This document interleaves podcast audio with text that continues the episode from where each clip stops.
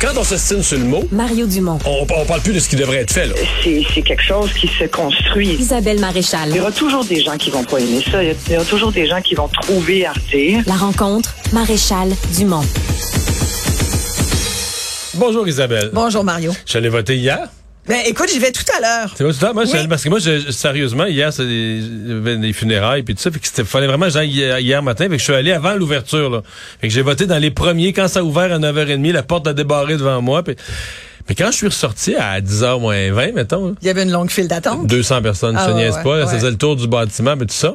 Et là, donc, tu nous poses, introduction pour dire, tu nous poses la question, qu'est-ce qui motive les gens? Voilà. Pourquoi on va, par exemple, ceux-là, là, les plus motivés, Ben, tu sais, des, des plus motivés qui sont là le premier matin jusqu'aux moins motivés qui, Qui vont traîner le 3 puis octobre. finalement, là, vers la fin de la soirée, le 3 Exact. octobre, vont Ah, se dire, ben, y aller, faudrait bien que j'aille. Exact, exactement. Puis ils n'ont pas ça. encore décidé pour qui ils votent, mais là, ils vont se décider en chemin sur la route. Exactement. Puis même des fois dans l'isoloir. Dans l'isoloir, oui. Mais oui, c'est ça parce que je trouvais, là, on parle beaucoup du vote par anticipation. On dit que c'est important. Puis les candidats ont voulu vraiment, écoute, sont, ils ont- ils sont allés sonner chez toi? Moi, ils sont venus chez moi. Ils vont sonner. On a même vu qu'il y en a qui en profitent pour euh, soutirer des tracts de l'opposition de la boîte à lettres. C'est épouvantable faire ça quand même. Ouais, c'est pas bien, hein, C'est ben non, franchement. pour la candidate elle-même. une candidate euh, de Québec, Québec solidaire, solidaire, qui va voler un tract du PQ pas fort.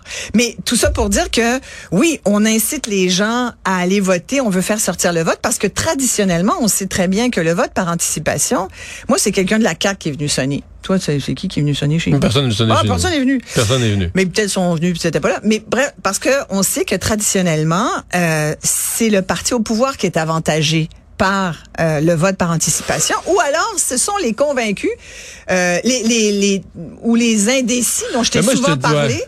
qui sont qui là Ouais. sont fait une Mais moi, je te dirais que c'est- le parti qui sort le vote par anticipation, c'est le parti qui est bien organisé. ah Parce ben que, oui, parce oui, que dans les ouais. dans les faits, me dire comment ça pense un parti politique. Ça se dit, tu sors le maximum de votes par anticipation. D'abord, sont dans la boîte. Fait que si jamais il t'arrive une catastrophe dans cette semaine, là, que François Legault est pris à voler un dépliant, ben, tu comprends, là, les- Ouais. les- ces votes-là peuvent plus changer, ils sont dans la boîte, là, les gens peuvent plus venir les corriger. Un. Mais deux, et peut-être encore plus important, c'est que tu te dis, le jour du vote, là, là, on va, on va falloir sortir du vote, mais Et là, c'est les indécis qu'on les va travailler. indécis ou des Voilà, gens qui ont le corps mou. Ouais. Donc, tu veux en avoir moins. Tu veux que tes bénévoles vont se concentrer sur un nombre. Tous ceux qui sont... Qu'on tout- est encore capable d'aller chercher. C'est ça. Voilà, Fait exactement. que tu réduis ton nombre de clients potentiels pour le jour du vote en faisant voter par anticipation là, Tout à fait. tous ceux qui sont déjà sûrs et tout ça. Mais toi, euh, Et c'est pour ça que souvent ça avantage les, comme là par exemple, je pense que ça avantage direct, ça avantage les, les caquistes, ça avantage aussi tous ceux qui ont une idée, euh, qui sont, oui, qui ont été organisés, qui ont bien présenté leurs idées, mais je pense aussi que certains ont été capables d'aller convaincre des indécis. Qui, et tu sais, c'est là où je veux parler du vote stratégique, parce que je trouve ça toujours intéressant, le vote stratégique. Tu sais, on parle souvent de ça, le vote stratégique. Puis à l'époque où il y avait deux partis, euh, avec un troisième qui pointait, c'était plus facile de voter stratégique. Mais aujourd'hui, quand tu regardes... compliqué. Là. Aujourd'hui, voter stratégique, on en parlait euh, avec des amis, puis moi j'ai dit je vais voter stratégique. Puis on m'a dit ben c'est quoi voter stratégique? Il y a plus ça le vote stratégique là. Maintenant ils sont ils sont cinq. hein. Et, et quand tu regardes ça, je suis allée sortir la définition du vote stratégique. Et c'est vrai qu'il faut l'adapter un peu à notre situation nouvelle. On n'a jamais vécu ça cinq partis. Euh, bon, et ça dit en fait, on entend par vote stratégique le fait qu'un électeur appuie son deuxième ou même troisième choix en se disant je sais qu'il y aura pas de chance, mais moi mon vote stratégiquement va le, le- lui donner un élan qu'il n'aurait pas eu sinon. Et donc souvent euh, on veut bloquer un choix qu'on considère pire. Et dans ce cas-ci, L'exemple ultime, c'est quand on veut se débarrasser d'un gouvernement. Voilà, On veut ça. sortir le gouvernement en place. Donc, des fois, on va, on va se boucher le nez, voter pour son deuxième choix, mais en disant, dans mon comté, si je veux sortir, si je veux changer de gouvernement. j'ai pas le choix, faut que je vote pour l'autre. Je voterai pas normalement D'ailleurs, pour. d'ailleurs, on dit que la CAQ a ramassé à la dernière élection. Tout à fait. J'allais te donner cet exemple-là. Du vote stratégique. Des gens, Complète- ils voulaient, ils voulaient se débarrasser des libéraux. Exact, exactement. Et ça, ça a donc été bénéfique pour la CAQ dans ce cas-ci. Cette, année-ci, cette élection-ci, je pense qu'il va y avoir un vote stratégique et différent. Il y a des gens qui vont pouvoir, je te donne un exemple, quelqu'un qui est caquiste, là, puis qui se dit, ben tiens, c'est le vote par anticipation. En théorie, lui, il va y aller, il va dire, continuons, ah, ok, on continue.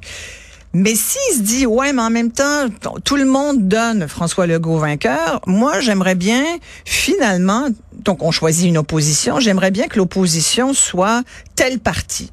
Je donne un exemple. Quelqu'un qui, qui regarde Québec solidaire, parce qu'on donne Québec solidaire comme étant ceux qui ont la plus grande chance de former Qui menace les l'opposition. libéraux, mettons. ouais. Bon, c'est ça, voilà. Alors on dit, ben, je peux vouloir, tiens, sauver le PQ. Ça peut être ça un vote stratégique. Je décide d'aller sauver le PQ parce que j'estime que je vais envoyer un message au Puis je veux Canada. surtout pas voir Et je l'opposition veux pas voir Québec solidaire comme l'opposition officielle. Là, ton vote stratégique, il est important, puis il se tient, tu comprends. Moi, je pense qu'il va y avoir ce type de réflexion de la part de l'électeur. Mais c'est trop savant. C'est-à-dire que oui, Tu penses? oui, non, c'est-à-dire que oui, des, non, mais, oui, Moi, des électeurs. Non, mais oui, des électeurs vont le faire. Ouais. Des électeurs vont le faire. Ouais. Mais je pense pas que ça peut être en assez grand nombre. Exemple, Mais, ce- mais t'as raison, parce que le vote stratégique, c'est huit. Ouais. Il y a eu très peu d'études sur le vote stratégique au Québec. C'est étonnant parce que tu vois, si j'étais, si je faisais une maîtrise en Sciences Po, je ferais une étude là-dessus. Je trouve ça vraiment passionnant le vote stratégique parce que dans le fond, c'est une boussole électorale. Un vote stratégique, ça t'explique. Tu sais, c'est très, c'est Ouais. très émotif. c'est aussi. un vote. mais le vote finalement. stratégique, c'est aussi un- une forme d'échec de notre système. C'est-à-dire que prenons le cas des, Ouais. des- de la France. Ouais. un système à deux tours, Mm-hmm. où là, au premier tour, tu votes pas stratégique. Tu votes avec ton cœur, tu Ouais. votes socialiste, tu votes vert. tu- Parce que tu sais qu'il y aura un deuxième tour, et qu'au deuxième tour, là, ben, si tu veux bloquer la droite, tu veux bloquer la gauche, tu veux bloquer quelqu'un, tu vas pouvoir te rallier. Tu tu vas tu vas avoir une deuxième chance, puis là, le deuxième tour, tu votes stratégique. Exact. Mais au Québec, t'as pas ça, là. Non. T'es, rien qu'un tour, fait qu'il faut tout que tu fasses, faut Et tout que puis tu là, on pourrait partir geste. sur le débat sur la carte éle- électorale aussi, qui peut être, euh, euh, tu sais, qui mériterait d'être vu. Pas ce que t'en penses, mais tu sais, quand tu regardes, ben, quand tu regardes ça, tu on l'a beaucoup dit que euh, la façon dont le- l'espèce de vote nominal, ça avantage aussi certains partis. Tu sais, dans ce cas-ci, euh, c'est la CAQ là, qui Ben, risque ça avantage d'avoir. toujours le parti qui mène. Ben là. voilà, c'est ça. C'est ça, exactement. Le Donc là, système uninominal à un tour avantage le parti parce que le parti qui est à 38, 40, 42 ben va, va aller chercher une majorité de de sièges vote, avec de sièges et pas forcément de vote. C'est ça, exactement. Alors, je pense que ça mériterait qu'on voit ça. Puis tu sais, c'est pas moi qui le dis, là, c'est dit à chaque fois. Ça a même été des promesses électorales non tenues. Non de tous les, par- de, Tous les de partis. François Legault là, et de, Justin. Trudeau. Ouais. Alors, comment les gens vont choisir? Moi, c'est ça qui me fascine. Mais tu sais que le politologue Christian Dufour quand même est un des seuls qui s'est levé fort avec une réplique à ça là. Et qui disait que c'était pas une bonne idée? Non, non, non, il dit que c'est une très mauvaise idée. Ah ouais? Il dit, tu sais, surtout un peuple minoritaire comme le Québec, là, il dit d'avoir la capacité de se donner des gouvernements majoritaires forts, des, gouvernements majoritaires solides, avec 40% du vote, mais tant pis. Là, il dit c'est très sain.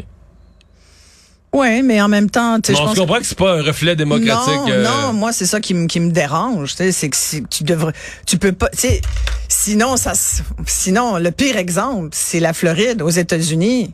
Trump ou euh, les élections américaines, tu peux avoir euh, beaucoup plus de gens qui votent pour toi, mais c'est pas toi qui vas être président de des États-Unis. ouais. Ben oui, c'est Ouais, ça n'a pas de bon sens. c'est pour ça que le système français, que tu donnais un exemple, est un très bon système à mes yeux. Oui, quand même. Ben oui, Quand même, je avec trouve- les deux tours. là. mais tu sais, je reviens à mon affaire. Qu'est-ce qui va faire que les gens vont choisir finalement? Puis je pense qu'il y a des gens qui vont voter aussi avec. y a- c'est- moi, je pense que c'est très émotif. C'est- soit tu Ah, votes ben avec là, la raison, tu dis c'est trop euh, trop compliqué Personne ton avec affaire. là. Tu penses pas? avec- Moi, je pense que les gens votent émotivement. Pense 10 des gens votent avec la... Ah ouais, je suis tellement d'accord. Le vote, là, c'est un geste émotif. Quand je dis émotif, pas dans le sens émotif que les gens euh, comprennent pas ce qu'ils font, mais c'est qu'à un moment donné, un chef avec une cause, avec un discours, un parti, ça te rejoint. Mettons l'évêque, Ouais. René Lévesque à son époque. Là. Ouais. Il parlait aux gens, les Québécois francophones se reconnaissaient dans lui, puis que lui allait nous amener à quelque part. Exact. Puis après ça, ton rationnel construit l'explication de ton vote. Mais c'est ton émotif, c'est avec ton cœur que tu t'en vas voter. C'est pas c'est pas le rationnel qui conduit le cœur, c'est le cœur qui conduit. Puis le rationnel ensuite vient parce que si t'es dans un souper entre amis, tu peux pas dire j'ai eu un coup de cœur. Faut que t'expliques, faut que t'expliques Exact. ton vote. Et là ton rationnel vient construire autour. Mais le vote c'est beaucoup beaucoup une affaire. Mon t'entends parler quelqu'un puis tu dis lui là il, il me comprend, il Ouais. comprend ce que je vis. Ouais. Si s'il est au parlement, il va parler pour moi. Tu, tu ressens ça là? Et la meilleure preuve de. Puis je pense que, oui, quand tu dis cette personne-là me rejoint, la meilleure preuve de ça, je trouve, c'est l'ascension. On verra jusqu'à quel point euh, euh, elle est importante, mais de Paul Saint-Pierre Plamondon. Qui aura peut-être été le gars qui va sauver le PQ. Peut-être ça Ouais. va être ça une des conclusions euh, le 4 octobre au Mais matin. Qui risque, en tout cas, à date, il a gagné les deux Et J'ai débats. regardé, tout le monde en parle en plus hier soir. Je me suis tapé un autre troisième débat qu'on se demandait, voyons, comment ça se fait qu'ils en font un autre? hein? Et, et je trouvais qu'encore là, ce ton-là, puis il l'a même lui-même formulé. Après, il a dit, je veux, je veux pas faire ce genre de politique-là. Et moi qui te disais au début, tu te souviens, il y a une couple Ben de ouais. semaines au début de la campagne, je te disais, moi, je, je me retrouve, puis tu disais, voyons, comment tu peux être orpheline politique alors qu'il y a tellement de choix? Mais finalement, je, je- c'est, je pense que les orphelins politiques ou ceux qui disent qu'ils ont de la misère à choisir encore aujourd'hui vont peut-être ch- choisir un ton. Ils vont peut-être choisir une façon de faire peut-être pas de la nouvelle politique, parce que moi, je crois pas à ça, la nouvelle politique. La politique, c'est la politique, puis c'est un vieux concept, puis c'est ça qui marche encore aujourd'hui. Mais cette nouvelle, le nouveau ton, moi, j'aime bien parler du ton. Puis tu sais, tu vois certains, puis tu dis, OK, là, on va être encore poigné dans de la chicane, puis ça va, est-ce que ça va nous faire perdre du temps? Est-ce que ça va retarder le groupe ou on va avancer? Mais Moi, j'ai envie de ouais. voter pour quelqu'un qui fait avancer la discussion et je pense que je suis pas toute seule.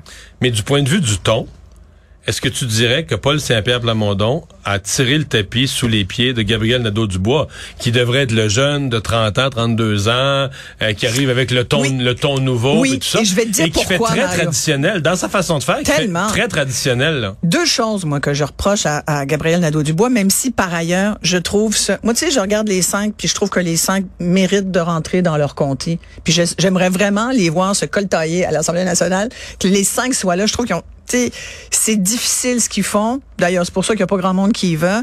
Et, et ils ont, et moi, je crois à leur bonne foi à tous les cinq. Mais et, et à leur valeur, à leur capacité d'être des leaders. La preuve, ils sont là pour cette raison-là aussi. Ils sont quand même passés par tout un processus. Mais deux choses que je reproche, notamment à Gabriel Nadeau-Dubois, nonobstant le fait que je trouve que c'est un, un jeune qui a beaucoup... Moi, je le vois, puis je me dis, écoute, il y a de l'avenir politique au Québec. Il y a Ouais, des gens qui ont de l'idée. Il est talentueux. a- Tu sais, je me dis, bravo. Euh, mais en même temps, à la question qui a été peu relevée par les médias, euh, Gabriel Nadeau-Dubois, quand il parle du vrai monde, sais, moi, on veut représenter le vrai monde. C'est qui le vrai monde? sais? Et il a répondu, c'est les gens qui en arrachent, c'est les gens démunis, c'est euh, les aînés, c'est les jeunes étudiants. Ça laisse beaucoup de monde tout seul. Puis on a compris que pour lui, la classe moyenne, c'était des riches qui étaient capables de payer plus. Que je me dis, ça, c'est une très mauvaise réponse. Parce que tu peux, t'es pas de, tu sais, au lendemain, là, mettons qu'il est premier ministre, qui n'arrivera pas, mais mettons, admettons qu'il devient premier ministre, qui serait premier ministre du Québec. Le jour, le lendemain, là, tu dois être le premier ministre de tous les Québécois et Québécoises, pas que ceux qui ont une carte de membre de QS. Tu dois représenter tout le monde. Il faut que tu oublies ta partisanerie et soudainement que tu deviennes un chef d'État ou une chef d'État. Donc là, je trouvais qu'il l'a mal joué. Et puis, sincèrement, je, son arrogance le dessert à mes yeux. Et, je- et ce ton-là, hargneux, là, tu sais, de, petit chien qui veut pas lâcher l'os de, de, de, de. À un moment donné, moi, ça finit par me m'agacer un peu. Je pense que ça le fait. J'étais avec des jeunes en fin de semaine, ils sont pas capables de le supporter, tu comprends? Bon, alors, je suis pas sûre que tous les jeunes votent Québec Ben non, solidaire. ben non, ben non. Je pense- Mais on fait beaucoup cet amalgame-là. Par Ouais, exemple, on l'entend beaucoup. on- ça, on Écoute, confond. on dit les jeunes au Québec sont QS. Alors, on confond, parce que dans le fond, c'est que QS est premier chez les jeunes, mais avec 30 quelques pourcents, là. Ouais. Je veux dire, il, il est pas, il est pas à 99, là. Et je, et je pense qu'il a peut-être atteint un plateau, mais c'est toutes des leçons. Je veux dire, tu sais, c'est fabuleux qu'il soit là où il est. Là. Ben ouais. T'sais, Donc, il y a dix ans, c'était un leader étudiant qui, qui marchait avec des casseroles, qui faisait du bruit des casseroles. Dix ans plus tard, il est chef de parti qui va peut-être faire l'opposition officielle. C'est quand même une ascension assez fulgurante qui témoigne de son talent. Mais oui, il faut faire attention. Puis il y aura certaines. Chaque parti va faire un post-mortem, hein, et euh, ça sera sans doute dans les choses qu'il faut. Mais une chose qu'il faut voir, moi que je remarque de Québec solidaire, moi j'aurais envie de dire, tu sais, on cherche du monde. Des fois, on perd des candidats. Ouais. Moi, je cherche Manon Massé. Écoute, j'ai même vu lors de la marche la semaine dernière où j'étais vendredi. Euh, et et à un moment donné, Gabriel Nadeau-Dubois a dû euh, faire un, un, un- un scrum avec les journalistes. Écoute, je l'ai vu légèrement, légèrement pousser Manon Massé. Qui s'est retrouvé comme... En dehors de la... Ah, oui, en dehors du Kodak. Moi, je pense qu'à un moment donné, il va falloir que QS se rende compte qu'ils sont plus deux euh, deux co-porte-parole. Je pense que c'est Gabriel Nadeau-Dubois le chef. là. Étape de maturation. Ben, je pense que là, à un moment donné, faut pas prendre les gens pour non plus pour euh, pour des épais. Je pense qu'on le voit bien. Alors voilà, Isabelle, écoute, je vais aller voter Ben, tout à l'heure parce que moi, je ne suis plus indécise. Merci. Puis j'ai hâte que ça finisse. À demain. Merci.